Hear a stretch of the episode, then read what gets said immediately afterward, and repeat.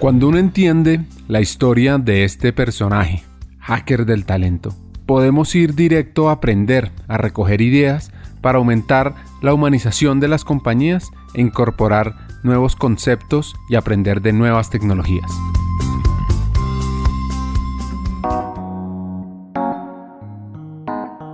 Catalina, un aprendiz incansable, tiene varios temas que le apasionan, la tecnología y la sororidad Hablando sobre el primero.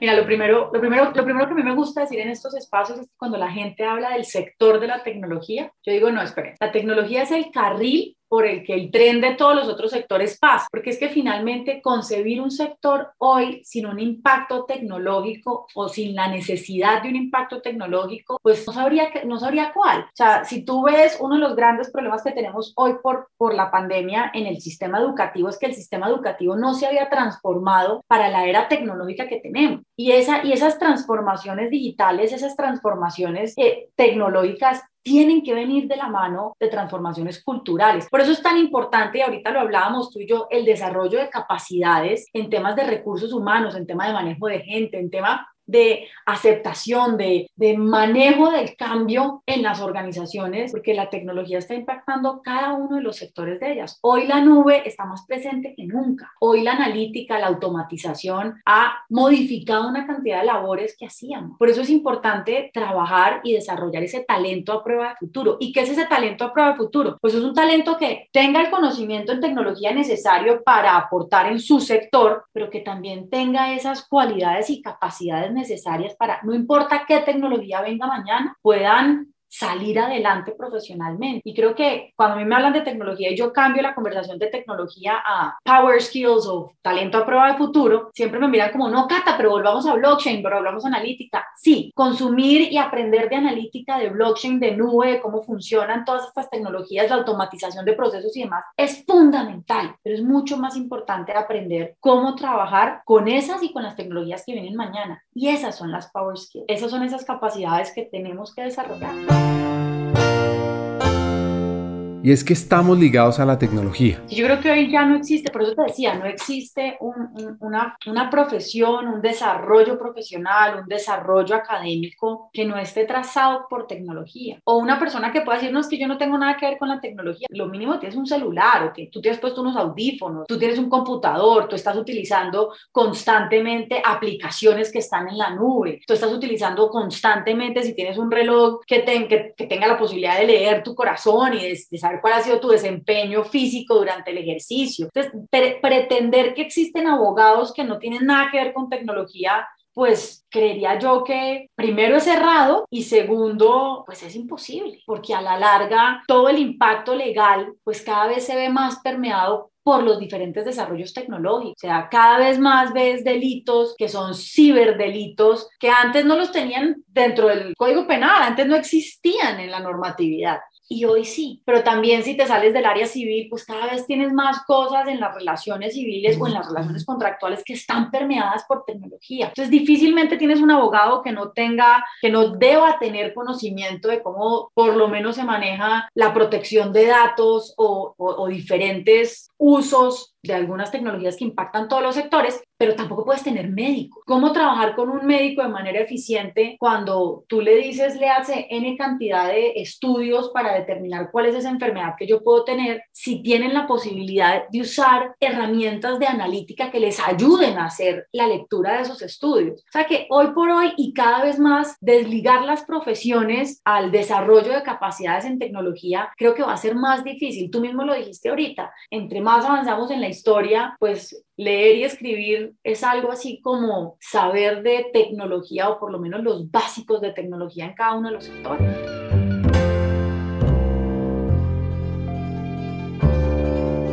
Lo que pasa es que no se trata que todos nos volvamos programadores y como dicen, y que todos echemos código. Pero tú tienes que ser fluido digitalmente, no todos tenemos que saber de programación y ahí tocas un punto que es para mí crucial y es normalmente estamos hablando de más personas en carreras STEM y el porcentaje de mujeres, volviendo a mi tema, de mujeres en carreras STEM es el 12%, es súper bajito, pero y sin embargo, lo que acabo de decir, pero y sin embargo caen los dos, mi consejo no es a todo el mundo estudien STEM, porque es que finalmente yo puedo ser una abogada que sabe de tecnología y estar en el mundo de la tecnología, puedo ser una abogada que esté asesorando un retail y les ayude a través del conocimiento legal a mejorar el rendimiento y la eficiencia en la toma de decisiones en las juntas directivas del retail a través del uso de tecnología. Entonces, yo, yo sí creo que lo importante aquí es que aprendamos que ese recurso está ahí, que el recurso debemos, tenemos que aprenderlo, debemos, tenemos que desarrollarlo en procura de nuestro crecimiento profesional. No importa usted en qué área del conocimiento esté. O sea, hoy, por ejemplo, concebir unos recursos humanos sin el apoyo de herramientas que les ayuden a eliminar los sesgos de selección pues a mí me parece que, que, no tiene sentido. Así que un punto de unión de esos gustos, de esos intereses, de esa curiosidad, son los temas que combinan la tecnología y también los temas relacionados con los sesgos inconscientes que impactan a las mujeres? No sé, yo sí te puedo decir que hay, hay, existían unos temas de sesgos muy fuertes en la programación de analítica y en la programación de los bots. O sea, yo no sé si tú te acuerdas, hace unos años uno trataba de hablarle a estas señoras que le contestan a uno por los celulares y, y yo le hablaba en inglés y le hablaba en español y ella no me reconocía. Y yo decía, pero, pero ¿por qué no me reconoce? Esto fue hace ya un par de años. Alguien me dijo, Cata, no te reconoce porque lo programan hombres. Entonces, pues difícilmente reconoce todas las tonalidades de las voces femeninas, sobre todo aquellas, que no es mi caso, que son bien agudas. Eso, eso ha ido cambiando y cada vez tenemos más mujeres programando esas soluciones para evitar tener esos sesgos que son inconscientes, Ricardo. O sea, yo no creo que un hombre se sienta a decir, voy a hacer este algoritmo para que no copie a las mujeres. No, son inconscientes, pero sin duda alguna hay que, hay que trabajarlos. Mira, casos de desarrollos tecnológicos que estén cubiertos de sesgos, hay una cantidad. Hay uno reconocido en algún un país de nuestra región en donde decidieron utilizar inteligencia artificial para disminuir el porcentaje de madres de, embarazos de jóvenes y lo que hicieron fue a través de un algoritmo decir, tu hija Ricardo podría llegar a estar embarazada e iban y te decían. Entonces lo que hicieron fue incrementar la violencia intrafamiliar y, y esto fue un caos en esa localidad y fue precisamente por no tener en el momento de tomar la decisión de implementación de inteligencia artificial para poder entender lo que estaba sucediendo en ese país o en esa localidad, pues no tuvieron ahí una persona que les diera un segundo. Esto va a generar un conflicto, esto va a generar un problema más grande. Entonces, pues sí creo que la responsabilidad que tenemos ahí es bastante alta. Por eso, cuando las compañías invierten en tecnología, en desarrollo de algoritmos? Por eso es tan importante trabajar con compañías que tengan políticas claras de manejo de sesgos en los algoritmos, que tengan políticas de revisión, que tengan políticas de gestión de los mismos, que tú puedas saber cómo se tomó esa decisión, que es una de las cosas que yo siempre abogo por. Si usted va a tener una herramienta de inteligencia artificial que le va a ayudar a tomar decisiones, que usted pueda revisar cómo se tomaron esas decisiones y por qué y para qué. Y que no solamente usted, el público en general, es súper importante que tengamos ese tipo de soluciones. Hagamos una pausa. Hackers del Talento busca humanizar las compañías, compartir experiencias y mejorar la realidad laboral en Hispanoamérica. Necesitamos de una comunidad, porque solos imposible. Así que tu apoyo es fundamental. ¿Cómo? Compartiendo nuestros episodios por WhatsApp, por las redes sociales, suscribiéndote a nuestras plataformas y comentando. Ya hay varios que se han montado en esta comunidad. Gracias a Crip Bogotá por tu apoyo y cerramos esta pausa, continuemos con el episodio.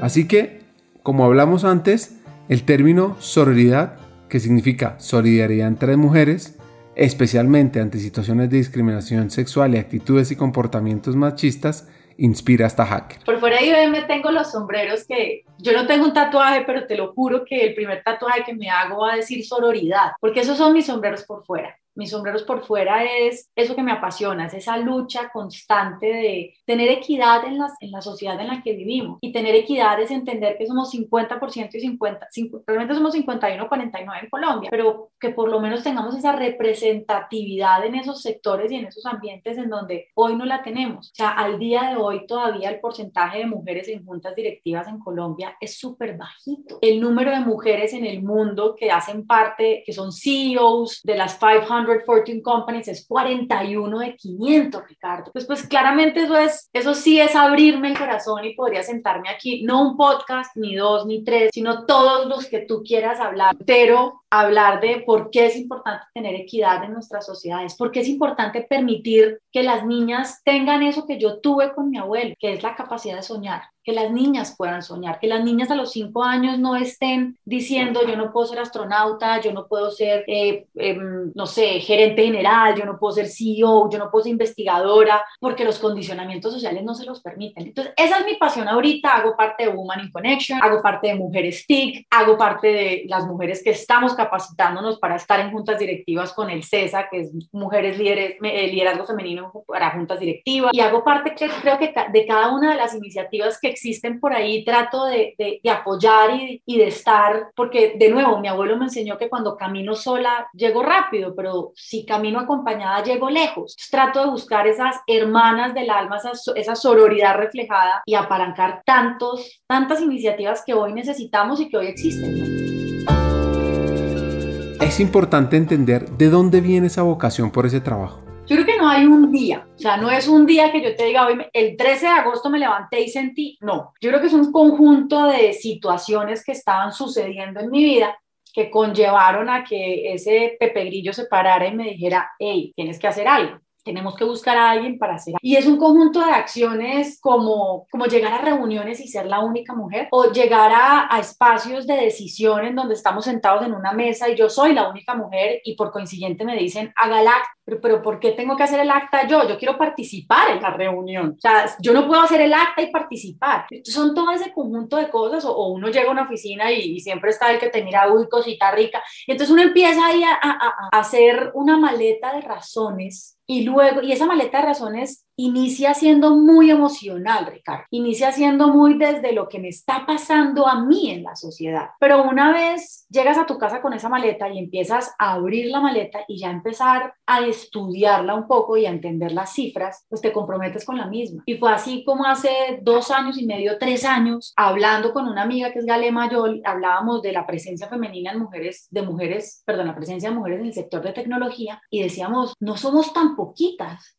pero no somos tan visibles tenemos que hacer algo por ser visibles, tenemos que hacer algo por estar en las juntas directivas de las diferentes asociaciones, tenemos que hacer algo por la presencia femenina en un sector que nos apasiona. Y empezamos a armar Mujeres TIC, empezamos a trabajar con Mujeres TIC, empezamos a ser visible ese rol de las mujeres en la tecnología. Entonces, de nuevo, no es no es una sola, no es un solo momento que marque mi vida, que yo te diga, no, es que ese día llegué a mi casa, abrí la ventana y me di cuenta, no, sino un conjunto de acciones que, que llevaron a que ese sentimiento, porque yo, yo creo que todo esto empieza como un sentimiento, luego aprendes las cifras incómodas, luego entiendes que ese sentimiento que tienes está fundamentado en la cantidad de roles sociales, en estereotipos y en sesgos, pero, pero, pero no fue, de nuevo, no fue una, una sola cosa, es un conjunto de cosas y al día de hoy sigo sintiéndolas, o sea, no porque ya esté trabajando en esto, las sigo, no las dejé de sentir, es más, las siento cada día, cada día más.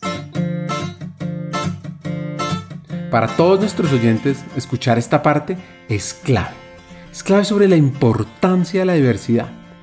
Como dice la escritora Jacqueline Woodson, la diversidad se trata de todos nosotros y de que tenemos que descubrir cómo caminar juntos por este mundo. Además del ético y moral, que no me voy a meter a hablar de él mismo, listo, además de somos 50-50, deberíamos tener representatividad, que sí yo creo que está ya más que conversado y entendido, pues los impactos de tener mujeres en juntas directivas, en cargos directivos, se reflejan en cifras, se reflejan en, en, eficiencias en el desarrollo de políticas públicas. Yo no sé si tú has visto la revista de Hardware Business Review de hace unos meses sobre los mejores líderes durante pandemia y las de los 10 mejores, 9 son mujeres. Y yo no estoy diciendo que estén más capacitadas para ello, estoy diciendo que están haciendo cosas diferentes y eso me lleva al principio de diversidad. Si yo siempre tengo un mismo prototipo de persona, unas mismas características haciendo las cosas, pues los resultados no van a ser Cuando yo tengo una perspectiva diferente, cuando yo tengo una opinión diferente, los procesos se modifican y los impactos son muchísimo mejores. O sea, cuando tú tienes juntas diversas y tienes equipos diversos, tienes mayor retención de talento, tienes mejor atracción de talento, tienes más rentabilidad, tienes más liquidez y tienes más transparencia en los procesos. Para mí no es que tener mujeres te asegura una mejor compañía, no, tener diversidad te asegura una mejor compañía. Cuando tú estás hablando de vender productos, pues difícilmente si el producto está diseñado por un hombre, marketeado por un hombre, puesto a disposición por un hombre, lo va a comprar una mujer con la alegría de, de comprar algo que, en el que tú te veas reflejado. Yo no sé si a ti te ha pasado, Ricardo, pero hay productos que son para mujeres o para hombres que yo los miro y digo, pues es que esto no, esto como que no es para mí. O sea, hay cosas que a mí llegaban a mis manos que yo decía, o propagandas de champú en donde se ve a señora en pelota lavándose la cabeza y yo decía, pero si ellos quieren que yo compre eso, porque creen que yo era esa señora así, voy a, me va a llevar a comprarlo? Y eso es lo que pasa en el mundo empresarial y en el mundo corporativo cuando tú no tienes mujeres, no tienes esa otra perspectiva que te dice, hey, el consumidor no te va a comprar esa idea. Y lo sé porque es que yo soy el consumidor. En términos económicos y empresariales, por supuesto que hay un impacto. Oigamos qué nos cuenta Catalina sobre esto. Pero sin duda algunas cifras podemos encontrar muchísimas. Cifras podemos encontrar eh, el, el, impacto de tener mujeres en juntas directivas. No solamente te ayuda en la retención, te ayuda en la liquidez, te ayuda en la transparencia, te ayuda en la, en la eficiencia, en la gestión, pero te da conocimiento del mercado. Sobre todo te da conocimiento del mercado. Te da una perspectiva diferente a lo que está sucediendo. Y eso no lo logras a menos de que tengas diversidad. Y aquí es importante, muy importante, Ricardo, decir que diversidad no es tener una sola persona. Diversidad es tener al menos el 30% si tienes una sola mujer en una junta directiva de 14 hombres, pues va a, poder una, va a, ser la, va a ser el acta, la tienen para hacer el acta. Y profundizando. Y eso es lo que hace la diversidad la diversidad te permite ver formas de solucionar las contingencias y de tomar decisiones con una perspectiva diferente a la tuya. si yo tengo cinco personas sentadas conmigo diciéndome, sí, Catalina, es azul, azul, azul y solamente azul, estoy desconociendo los otros colores que me podrían ayudar a posicionar mi compañía, mi marca la, la, diversidad en conocimiento y ojo, Diversidad en conocimiento no es solamente diversidad en género, como tú lo dijiste, es diversidad en conocimiento. Hace que tengamos ideas mucho más ricas en la medida de que representan realmente la sociedad. Este episodio es gracias a CRIP Bogotá y también a una nueva alianza de hackers del talento que busca impulsar las mujeres construyendo el futuro, a la iniciativa Más Mujeres en Juntas Directivas. Sigamos con el episodio. Así que invitamos a fomentar la diversidad en la vida, en el trabajo. O como dice Maya Angelou, es hora de que los padres enseñen a los jóvenes desde el principio que en la diversidad hay belleza y hay fuerza. Ahora Catalina nos deja dos consejos. El mejor consejo que me han dado en la vida es ser extraordinaria. Y cuando tú hablas de ser extraordinaria, es dar ese extra, no quedarte con lo que todo el mundo hace. Es dar ese extra, pero dar ese extra para ti y para las otras personas. Y el mejor consejo o el consejo que más me gusta darle a la gente es que no tengan empatía, que no sean empáticos, que sean compasivos, que tengan compasión. Ricardo, la empatía es yo decir, pobre señora que se cayó en el hueco de allá. Ah, pobrecita, se mojó. Eso es empatía, es sentirlo, es, es entender lo que ella está sintiendo, es verle y decirle qué pesar. La compasión, como dice el Dalai Lama, es la empatía más la acción. La, levantarme, ir y coger a la señora y decirle, venga, yo le ayudo, ¿qué necesita? Y ahorita en la pandemia lo vimos reflejado en muchísimos ámbitos. O sea, yo veía mujeres que me decían, Catas, que me están pidiendo que me conecte a las 7:45, 8 de la mañana y necesito conectar al niño a la clase. Y, y hablaba con el jefe el jefe me decía, sí, sí, no, yo la entiendo, yo la entiendo. Ajá, ¿y dónde está la compasión? Empezar la reunión a las 8 y media el, consejo que a mí me gusta darle a la gente es no tengan empatía, tengan compasión. Para ir concluyendo este episodio, un mensaje final para todas las personas que nos están escuchando. Pues yo, yo, antes quisiera darte las gracias a ti, Ricardo, ¿sabes? Porque estos espacios de reflexión nos ayudan a construir juntos. Y eso me lleva a mi mensaje final con todos. Y es, y no podría ser diferente a esto. Recuerden que cuando caminamos solos, llegamos rápido, pero no llegamos más lejos. Yo realmente creo que la invitación de todo lo que ha pasado en los últimos meses, la invitación más importante que tenemos es a trabajar como colectividad, es a unirnos, es a encontrar soluciones desde el bienestar de la desde, el bienestar de la colectividad. Y les dejo una tarea. Ese, ese consejo se resume en una palabra, Ubuntu. Busquen qué significa Ubuntu y, y por favor desarrollen esa capacidad de Ubuntu en su vida. Vivan el Ubuntu. Este episodio lo queremos cerrar con un gran aprendizaje. y es el significado de Ubuntu, el cual tiene varias interpretaciones. Ubuntu es humanidad hacia otras personas. Ubuntu es si todos ganan, tú ganas. Éramos porque nosotros somos. Significa también una persona que se hace humana a través de las otras personas. O una persona es persona en razón de las otras personas. Además de entender la importancia de Ubuntu para nuestra sociedad, hay tres hacks que me llevo. La diversidad es poder, es impacto y es evolución.